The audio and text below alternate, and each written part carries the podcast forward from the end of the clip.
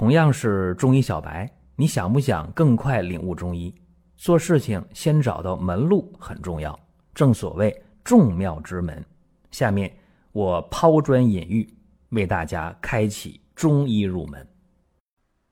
各位，今天啊，咱们给大家讲一讲中医到底应该怎么学，尤其是很多外行啊，大家觉得中医挺好的，想自己去了解一点儿。作为爱好者，那么了解中医没有问题，这是好事儿。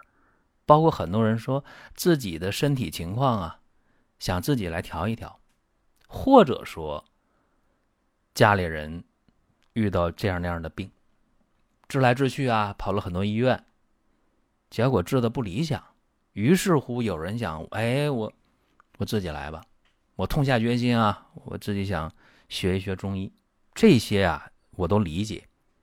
甚至呢，在某种程度上，我也支持大家去学习中医。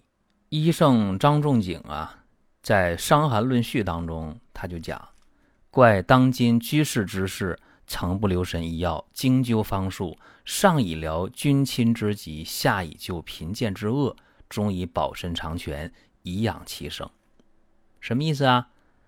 他说：“哎呀，我就奇怪了，当今这个时代呀，那些读书人都不重视医药。”也不精心去研究医方医术，因为研究医方医术的话，往上了说可以治疗国君和父母的疾病，那对下呢可以解救贫苦人的病灾和困苦。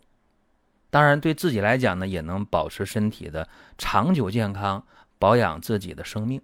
你看看，这是汉朝的时候医圣的话。那么今天我们说，哎呀，作为一个。外行人作为一个中医药的爱好者，那我学中医怎么学？哎，我先看《黄帝内经》可不可以？或者说这个理论性强，那看不懂，那我看点《医中金鉴》是吧？这个里边好多病都有治的方法，这行不行？或者说我去看点偏方，或者说啊，我看某某某公众号，啊，三天学会针灸，一百天让你成为名医，或者说。二十天学会小儿的什么推拿等等等等，这些事儿呢，有人信，吸引眼球嘛？但是我告诉大家啊，没有速成的中医，没有，那不可能。偏方治大病有这情况，但是大多数情况下，一定是按照理法方药，必须是这样的，一定有一个整体的观念，针对病情辨证论治。这是合理的，所以大家去学中医的时候啊，无论作为爱好者，还是说这个作为学完之后想学以致用，给自己调一调身体，给身边的亲人解决一下痛苦，那么你还是要有一个系统化的学习过程，哪怕相对系统啊，你不要想说是短时间内啊。十天、二十天、一百天学会中医不可能啊，不现实。那么，咱们说，先从哪儿入门呢？我这个专辑啊，《中医入门》这个专辑开了几年了，七八年了。那么，往往呢，老朋友跟过来，应该讲啊，据大家在跟我私信的时候讲，确实有收获。所以我经常跟大家讲说，你要真想去了解中医怎么办？从最基础的看起。你上来就看《黄帝内经》，你看不懂，肯定看不懂的。看什么呢？应该先看《中医基础理论》这本书。大学的教材啊，《中医基础理论》，你先从这儿去看，它就合理。有人说我现在学还来得及吗？有啥来不及的？朱丹溪啊。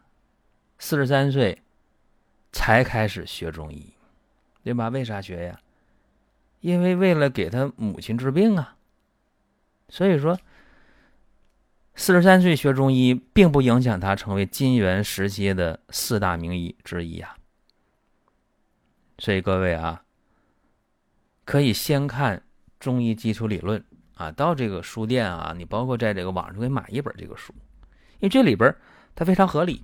这本书啊，呃，先去看这个中医的基本的概念啊，你包括说什么叫阴阳啊，啊，什么叫五行啊？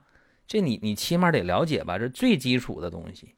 什么叫做精啊气呀，对吧？什么叫做神呢？这这这你得知道啊。然后你去学什么？什么叫五脏？什么叫六腑？又何为奇恒之腑？这都得学吧。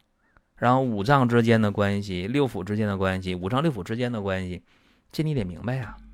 然后呢，咱们把那个什么精啊、气呀、血呀、津液呀，哎，你把这研究研究，看一看，包括什么叫这个经络啊？什么叫经？什么叫络？经常听说十二正经，那什么叫十二正经啊？十二经脉到底是啥呀？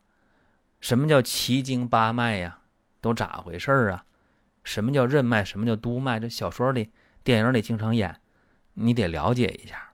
然后你得往后看了，往后学啊，这个发病的病因啊，然后外感六淫，风寒暑湿燥火，然后这个外感的戾气呀，内伤的七情啊，怒喜思悲忧恐惊啊，对吧？这这这你得你得去了解呀，然后知道呃饮食方面呢。啊，劳倦内伤啊，包括说再往后，就是说让你生病的原因了很多啊，什么痰饮啊，什么淤血呀、结石啊，等等等等。然后你得再往下看，就就越来越接近于看病了啊。什么叫这个邪正盛衰呀？什么叫阴阳失调啊？气血失调啊？哎，包括这个什么津液呀、代谢异常啊，这个。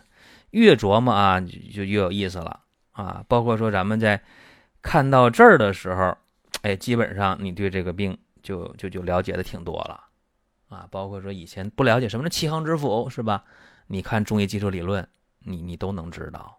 包括说疾病的防治的原则呀，哎，这咱也得学，也得琢磨。那么这些事儿呢，你你都看完之后了，都学完之后了，不见得啊，说每个人都得全学会，都记住，都背下来。不现实，这对对外行人要求就高了，因为你不是拿这去当职业，对吧？你只是一个爱好者，但是作为爱好者，你也应该对这个中医有一个系统化的了解。你看这个大学的教材编教材的人啊，水平摆在那儿了，非常高，他能把左一本右一本啊古代的医书当中那些东西抽出来，然后呢整理成篇。让你从最浅显、最基础开始去学，这就特别好。所以说，无外乎基本理论、基本知识、基本技能呗。这里边涉及到是哲学的东西啊。中医它是一个阴阳五行是最朴素的、最古老的哲学嘛。包括说人体啊、生命的这些基本的理论，包括是疾病的基本理论啊，包括说对这个疾病治疗的基本理论。就说这些就比较干吧，但是呢，这是实话，这就是中医基础理论。你把这些东西啊弄明白了，或者你你起码先理解，然后呢能熟记能背诵的当然好。不要求这个啊，起码你得你得理解。至于说能去会用能举一反三，那就看个人的情况了。但最起码你熟悉一遍，你也知道啊，中医是这么看病的，不是说抱一本《黄帝内经》啊，然后我就如何如何了，也不是说我拿起《一中金鉴》。这里边写什么什么病啊？你多具体啊？每个每个病你就绘制了，那不现实。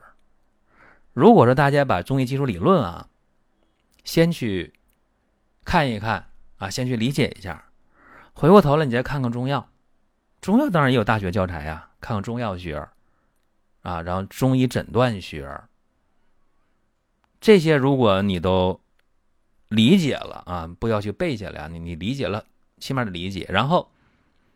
你可以看中医内科学了，啊，那你到这儿的话，你就已经比较了不起了。当然有人说，那我特别喜欢按摩呀，没事敲一敲、打一打身上的经络是吧？拍一拍，按一按，那你就还得看看针灸学。如果大家把这几本书啊，你都给他看下来了，你会发现哦，中医还挺科学。其实呢，我觉得啊，我接触中医这么多年了。我觉得啊，中医它不是什么现代科学，它是特别特别朴素的一个东西。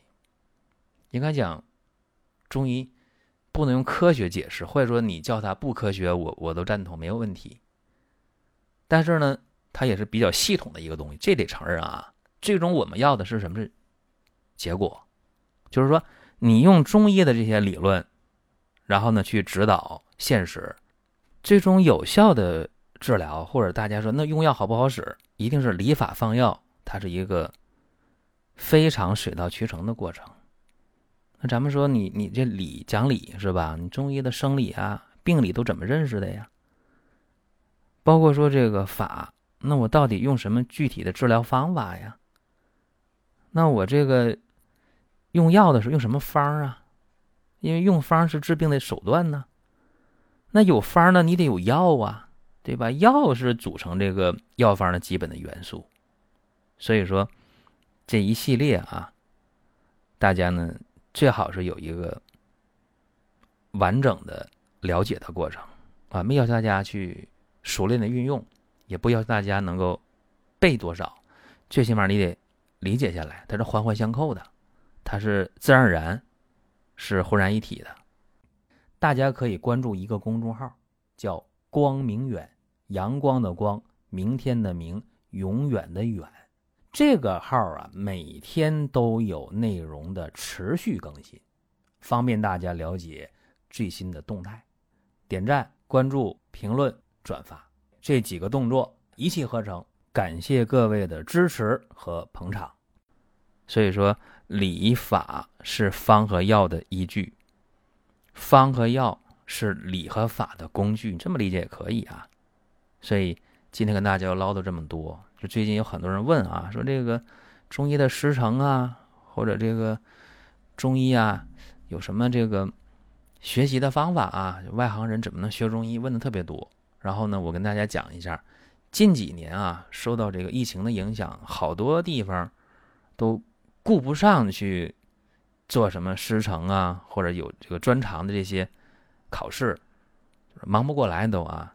所以好多地方、好多地区啊，没有开展这方面的东西。大家呢，如果感兴趣的话，可以问一下你当地的相关部门，说今年我们这儿有没有这东西啊？有没有考核呀？